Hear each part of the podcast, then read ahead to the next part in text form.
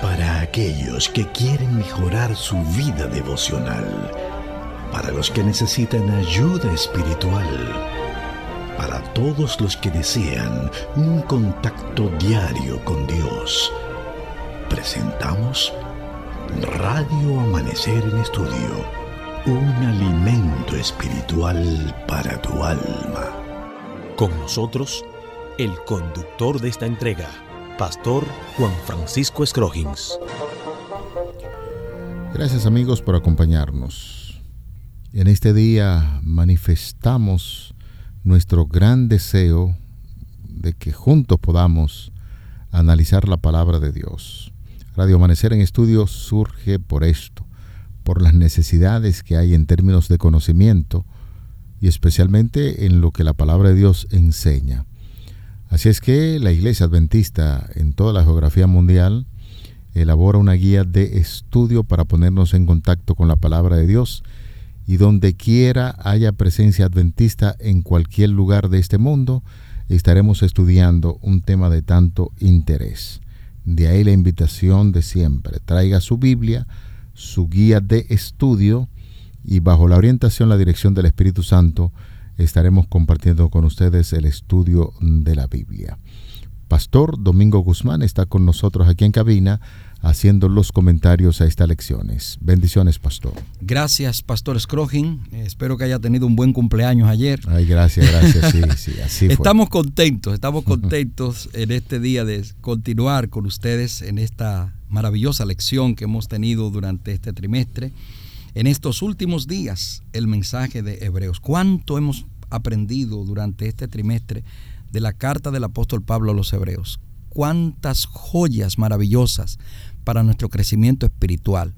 Así que sería interesante, eh, pastor, y yo le exhorto eso a usted, tal vez podamos hacerlo en otros programas, pero sería interesante poder recibir alguna retroalimentación de las personas, eh, aunque no la podamos tener de manera en línea, por, puesto que este programa se hace en diferido en tres diferentes horarios en el día, pero sería bueno escuchar y poder tener su impresión de cómo usted ha ido creciendo espiritualmente. Así que nos vamos a tener que inventar algún mecanismo, sea un correo electrónico o algo donde las personas puedan escribir y nosotros podamos compartir también las incidencias que se van dando durante el estudio de la lección y que esos comentarios que usted haga puedan también servir para que los eh, amigos oyentes en sentido general también puedan apreciarlos, porque definitivamente ha sido una tremenda lección esta de en estos últimos días el mensaje a Hebreos. Amén, amén. Eh, yo quisiera decirles que tenemos un texto durante esta semana que está en la nueva versión internacional, Hebreos capítulo 6 versículos 19 y 20, que dice, tenemos como firme y segura ancla del alma una esperanza que penetra hasta detrás de la cortina del santuario, hasta donde Jesús el precursor entró por nosotros, llegando a ser sumo sacerdote para siempre, según el orden de Melquisedec.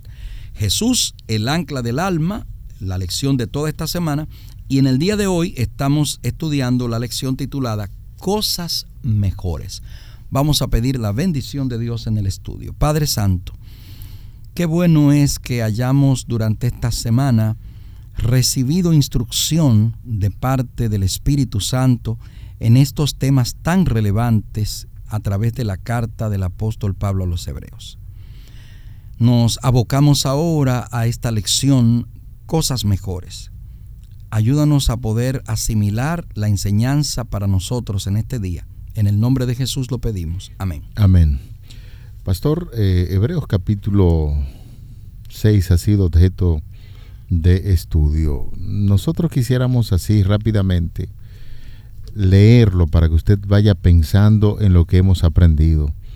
Y luego hay algunos versículos ahí, como es el 7 y el 8, que quizás no nos hemos detenido tanto. Sin embargo, con esta visión general que tenemos acerca de Hebreos capítulo 6, los versículos del 4 al 8, seguiremos alimentándonos de la palabra de Dios, recordando algunos eventos que ya hemos estudiado y otros seguiremos ampliando un poquito más. Dice allí en Hebreos 6, mm, 4 al 8, porque es imposible que los que una vez fueron iluminados y gustaron del don celestial y fueron hechos partícipes del Espíritu Santo, y asimismo gustaron de la buena palabra de Dios y los poderes del siglo venidero, recayeron, sean otra vez renovados para arrepentimiento, crucificando de nuevo para sí mismo al Hijo de Dios y exponiéndole al vituperio. Yo creo que esa parte de ahí, pastor, ya la hemos estudiado, la hemos asimilado, siempre estaremos recordando algunos eventos importantes de que eh, esas personas en la antigüedad que creyeron estas cosas y luego la olvidaron y no tuvieron, mm, sin embargo, eh, muy en mente esto y, empezaron a practicar algunas cosas de pecado, eh, están pasando por una situación diferente. Sobre los versículos 7 y 8, ¿qué podría decirnos? Es interesante la, forma en la que el apóstol Pablo continúa estos textos. Usted leyó hasta la parte que dice vituperio, que es el versículo 6. Versículos 7 y 8 dicen, porque la tierra que bebe la lluvia, que muchas veces cae sobre ella, y produce hierba provechosa a aquellos por los cuales es labrada, recibe bendición de Dios. Pero la que produce espinos y abrojos es reprobada, está próxima a ser maldecida y su fin es el ser quemada. Eso es como una ilustración que utiliza el apóstol Pablo de, las lluvias, las plantas, cómo aprovechan. Hay otras que pasan por el mismo proceso, pero entonces lo que produce son espinos y abrojos. ¿Qué comparación, qué relación hay entre esto y el ser humano para que el apóstol Pablo nos esté dando este texto para estudiarlo? Yo le quisiera plantear, como he dicho siempre, me gusta mucho utilizar ejemplos que podamos apreciar y comprender. Esto que voy a mencionar es algo que en muchas otras ocasiones posiblemente hayan escuchado el, mismo elemento que puede ser bendición para mi vida, dependiendo de mi actitud, puede convertirse en algo negativo para mi vida. Dios da bendición. Atención, amables oyentes. Dios da bendición. La bendición de Dios es la que enriquece, dice por ahí un texto, ¿no? La bendición de Dios llega y esa bendición va a depender el que se convierta en tal mi actitud para con Dios y lo que Él me da. Muchas personas no asimilan las bendiciones de Dios de la manera en que Dios se las da. Y descubren muy tarde lo que fue una bendición para su vida. Lo descubren muy tarde. Y el ejemplo que quiero poner es el campesino. Dos campesinos cristianos pueden ir delante de Dios a orar todos los días. Señor, mándame lluvia, porque es bendición para mí. Pero la actitud de cada uno puede ser diferente. Es probable que uno de los campesinos, después de orar, se levante y vaya a preparar la tierra y labrarla, porque su plena confianza en la bendición de Dios lo guía a hacerlo. Pero la actitud del otro puede ser incluso hasta muy religiosa y decir, bueno, yo voy a seguir orando y me voy a quedar el día entero orando aquí. Mientras uno tal vez va y ora dos o tres veces al día, pero mientras tanto, entre oración y oración, va y prepara la tierra. Y otro se queda orando nada más. Religioso, está viviendo una vida religiosa. Pero ¿qué sucede? ¿Qué es lo que están pidiendo ambos? Lluvia. Y la lluvia es enviada por Dios y comienza a caer. Pero la lluvia que le cae a una tierra que fue preparada, la bendice. La lluvia que le cae a una tierra que no está preparada, no le va a hacer bendición. Va a inundar el terreno y lo va a convertir en un lodazal, en un problema, en una situación difícil. Ah, pero entonces el problema fue Dios que mandó la lluvia. No, la bendición de Dios siempre será de provecho para quienes estén preparados para recibirla. Otra ilustración que quisiera hacer es una que utilizo con frecuencia cuando hablo de mayordomía. Uno de los principios de mayordomía establece que usted tiene que estar preparado para recibir la bendición de Dios. Y lo acabo de ilustrar en el ejemplo que puse, pero quiero hacerlo con otro ejemplo. Imagínese que usted tenga un pequeño restaurante y que usted le pida a Dios todos los días, Señor, ayúdame a que mi, a que mi restaurante crezca, a que yo pueda recibir muchos clientes todos los días. Pero usted se limita solamente a eso, a orar. y no hace ningún elemento que vaya en desarrollo de ese restaurante. Y que, por el contrario, otro hermano que tenga un restaurante comience a orar pidiéndole al Señor lo mismo que usted. Pero cada vez que pasa una semana, él va y compra una silla plástica y una mesa y la guarda en un almacén. Un día el Señor manda la bendición. Un autobús lleno de turistas se para frente a su restaurante.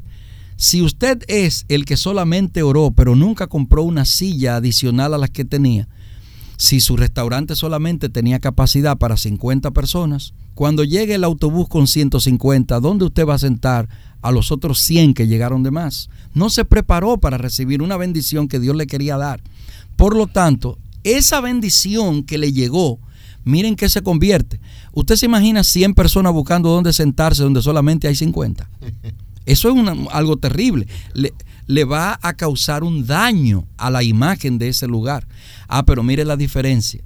De repente, los mismos 150 llegan al restaurante donde se preparó. ¿Qué ocurre?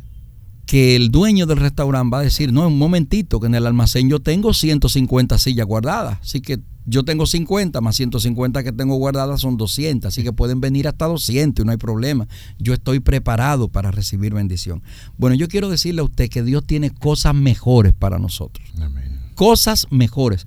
Ese es el título de la lección de hoy y es la forma en la que quiero ilustrarlo. Lo que Dios tiene para usted y para mí es mucho mejor que lo que los que aquello que él nos ha dado hasta ahora. Una de estas lecciones hicimos un comentario donde Elena White dice, la autora Elena White dice, que el vínculo con el que nosotros quedamos unidos al Padre después del sacrificio de Cristo es mucho más grande como que si nunca hubiésemos pecado. La recuerdo perfectamente. Y eso nos dice a nosotros que a qué se refiere el autor cuando nos presenta esta, esta lindísima lección de hoy. Entonces, muy importante el que entendamos que después de estas eh, sinceras advertencias que en Hebreos capítulo 6, 4 al 18, 4 eh, al 8, perdón, Pablo nos expresa, eh, estamos también viendo que hay plena confianza en lo que Dios ha hecho por nosotros. Nosotros podemos confiar plenamente en lo que Dios ha hecho por nosotros. Y Él desea que entonces exista ahora una actitud distinta una actitud diferente hacia lo que Dios eh, nos ha dado y entonces nosotros comencemos a, actuar de una forma distinta. Es un reconocimiento ciertamente que hacemos al Señor. Para los amigos que están sintonizando en esta hora, este es su programa Radio Amanecer en estudio. Estamos invitando a toda la población para que se siga nutriendo con nosotros. Recordar que la Biblia es objeto de estudio aquí en nuestro espacio.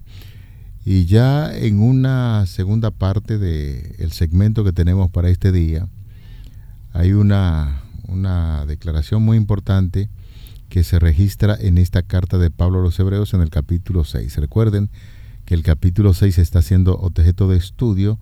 Ya veíamos varios pasajes, versículos del 6 los, los versículos del 4 al 8 y hay una segunda cita muy importante para abordar en este día. Vamos a ver ese pasaje para enumerar algunas de las cosas buenas que la audiencia ha hecho y sigue haciendo y explica lo que significan.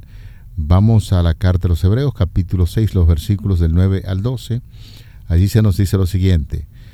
Pero en cuanto a vosotros, oh amados, dice el autor, estamos persuadidos de que cosas mejores que pertenecen a la salvación, aunque hablamos así. Porque Dios no es injusto para olvidar vuestra obra y el trabajo de amor que habéis mostrado hacia su nombre, habiendo servido a los santos y sirviéndoles aún, pero deseamos que cada uno de vosotros muestre la misma solicitud hasta el fin para plena certeza de la esperanza, a fin de que no os hagáis perezosos, sino imitadores de aquellos que por la fe y la paciencia heredan las promesas. Aquí, pastor, parece ser que el apóstol Pablo, después de, de algunas exhortaciones importantísimas, ahora viene a convertirse como una especie de motivador para aquellas personas que son fieles. Y las expresiones que utiliza, muy parecidas a la de Juan, no amados, estamos persuadidos de cosas mejores que pertenecen a la salvación, aunque hablamos así.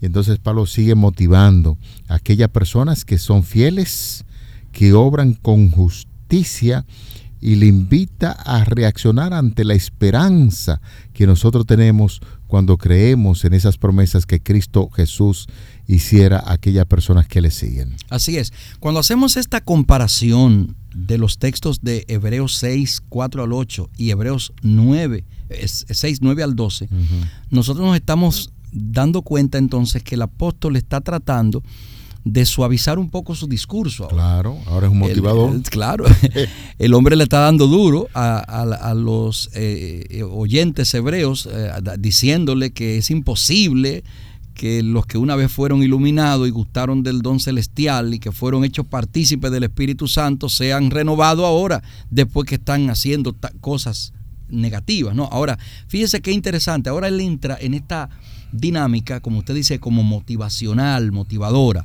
Y el apóstol entonces le dice, pero en cuanto a vosotros, oh amados, estamos seguros, persuadidos, con, eh, estamos conscientes, sería la palabra, de cosas mejores. Lo que yo conozco negativo de ustedes lo conozco, sé, pero también sé que ustedes han hecho cosas buenas. Y yo les exhorto a que sigan haciendo esas cosas buenas. Estoy parafraseando lo que dice el texto.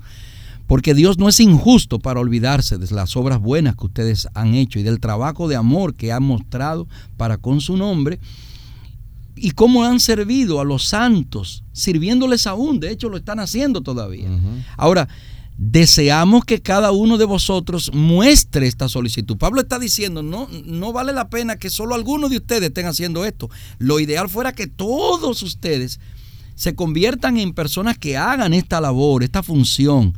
Y entonces él utiliza en el versículo 12 una expresión que el autor de la lección enfatiza, a fin de que no os hagáis perezosos. En otras versiones dice tontos. En otras palabras, lo que le está diciendo es no se queden por debajo de sus posibilidades, de sus capacidades. Ustedes pueden llegar a ser más de lo que están haciendo. Y me encanta esta exhortación que el apóstol está haciendo, porque es una exhortación para usted y para mí, amigo creyente. Comenzamos esta lección de esta semana diciéndoles que Dios desea que nosotros crezcamos en la fe, que no seamos niños espirituales, que todo el tiempo nos estén dando lechita, lechita, lechita. No, Dios quiere que usted se desarrolle espiritualmente, que y que este desarrollo sea un, desarrollo holístico, que no sea solamente en el aspecto intelectual que usted crezca como cristiano, que usted crezca también en, el aspecto social. Y aquí está diciendo Pablo eso, crezca como cristiano en el amor hacia los demás, crezca como cristiano presentándose ante la gente con, con, amabilidad, con respeto, con cariño y también dispuesto a extender la mano al que la necesite. Entonces, no se olviden de hacer el bien. Hebreos capítulo 13, versículo 2 dice, no os olvidéis de la hospitalidad, porque por ella algunos sin saberlo hospedaron ángeles. Y de hacer el bien y de la ayuda mutua, versículo 16, no os olvidéis, porque de tales sacrificios se agrada a Dios. Entonces es linda es linda esta lección porque no es solamente golpe y porrazo, pastor, también hay exhortación y hay eh, eh, un aliento ¿no? para que podamos hacer obras buenas. En estos versículos del 9 al 12 se entiende a la perfección y así lo destaca el, el autor de la guía de estudio, que ese servicio que nosotros hacemos en el nombre de Dios, de Dios, lo hacemos hacia Dios mismo, pero ¿de qué manera? Mediante un servicio a los santos. Eh, es muy interesante, señores. Yo recuerdo siempre al grupo Kerixo de Puerto Rico, que habla acerca de, un tema muy importante, un servicio social aquí en mi ciudad, cuando sale por las calles y Jesús ven, niños hambrientos, personas necesitadas, y usted le hace un acto de servicio, de hecho, solo a la conexión de Mateo 25, de el pecado de omisión y comisión. El pecado de omisión es el que nosotros hacemos voluntario y de omisión el que donde se presentan las oportunidades de servir a los santos o de servir, nosotros no lo hacemos y está resaltando esa parte donde dice los creyentes muestran su amor hacia, hacia el nombre de Dios, es decir, hacia Dios mismo mediante su servicio a los santos.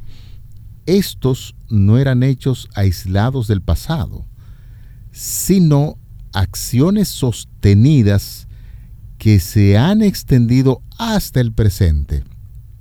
hay una parte que, me, me, gusta mucho, cómo lo presenta el autor cuando dice, los actos excepcionales, es decir, usted es un cristiano y de repente se le pasa un mes y no hace ninguna actividad de servicio, un día se le presenta y lo hace, aquí está diciendo que esos actos excepcionales no revelan el verdadero carácter de una persona. La evidencia más importante del amor hacia Dios no son los actos religiosos, por así decirlo, sino los actos de amor hacia los, demás seres humanos, especialmente a los necesitados. Por lo tanto, Pablo exhorta a los creyentes, nunca olviden de hacer el bien. Es decir, que el cristianismo debe manifestarse en un acto de servicio diariamente. Las iglesias, los temerosos de Dios, debemos entender eso que el apóstol Pablo está diciendo aquí, exhortando a los creyentes de ese, de ese entonces, como también a nosotros, que básicamente es el mismo mensaje. Ustedes como cristianos, si quieren hacer un servicio en el nombre de Dios, que es al Dios mismo, entonces hagan actos de servicio, esos actos que dan motivación especial a los seres humanos que se encuentran allá en el suelo, pero que usted puede invitarlo a levantarse haciendo una actividad importante a favor de cada uno de ellos. Mire, el, autor de la lección es enfático con esto. Y él dice lo siguiente, la esperanza no se mantiene viva mediante ejercicios intelectuales de fe. Oiga bien, voy a repetir eso. La esperanza no se mantiene viva mediante ejercicios intelectuales de fe. Lo voy a platanar más todavía. Mm. No es con teorías que las cosas se viven. La, viva, la vida cristiana tiene que ser una vida práctica, dice él, sino mediante la fe expresada en actos de amor.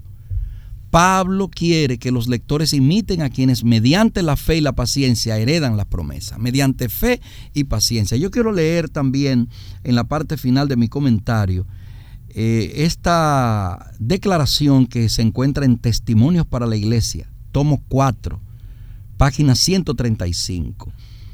Sea cortés, tenga un corazón tierno, perdone a los demás, que su yo se hunda en el amor de Jesús. Así podrá honrar al Redentor y hacer la obra que Él le ha asignado.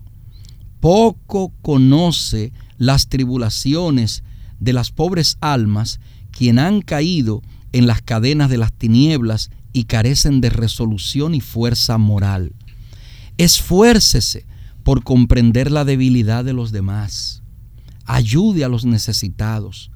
Crucifique su yo y permita que Jesús tome posesión de su alma para que pueda desarrollar los principios de la verdad en su vida diaria. Solo entonces será una bendición como nunca fue para la iglesia y aquellos con los que esté en contacto. Oiga, usted solo así va a poder ser una bendición para los demás. Así que eh, sea cortés, sea bondadoso. Eh, leí por ahí hace un tiempo que si nosotros aplicáramos la cortesía, la amabilidad, si aplicáramos el ser empáticos con la gente que sufre y nos convirtiésemos, cada uno de nosotros los cristianos, en verdaderas, eh, verdaderas sombras de Cristo aquí en la tierra. ¿Sabe lo que dice eh, por ahí en una lectura que, que tuve hace un tiempo? Que se acercarían a la verdad y se convirtieran a la verdad. Cien almas donde apenas se convierte una hoy el mejor evangelio que podemos predicar nosotros no se practica solamente leyendo la palabra, se practica viviendo la palabra. Y decía por ahí eh, San Francisco de Asís eh, una frase que me llama mucho la atención. Predique el Evangelio en todo tiempo y en todo lugar. Y si es necesario, use palabras.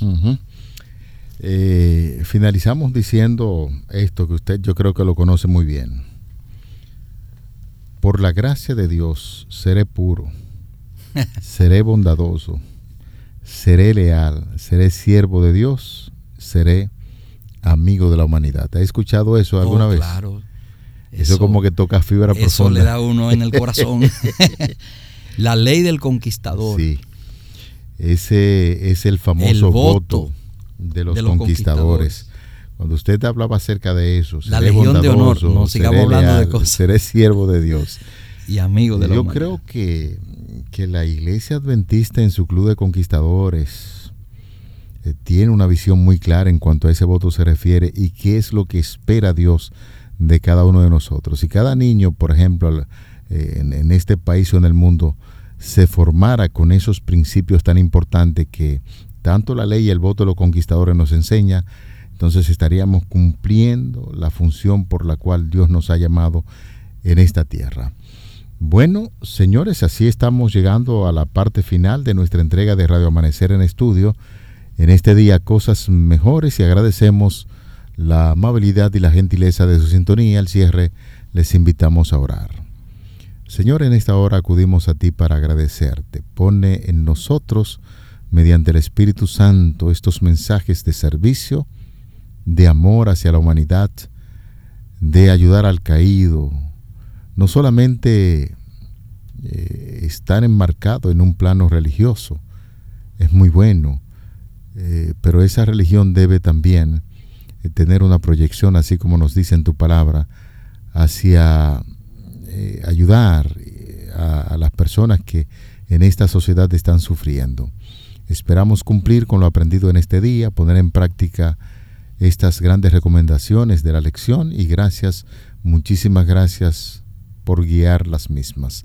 Favores que pedimos y agradecemos en el nombre de Jesús. Amén. Amén. Para aquellos que quieren mejorar su vida devocional, para los que necesitan ayuda espiritual, para todos los que desean un contacto diario con Dios, hemos presentado Radio Amanecer en Estudio, un alimento espiritual para tu alma.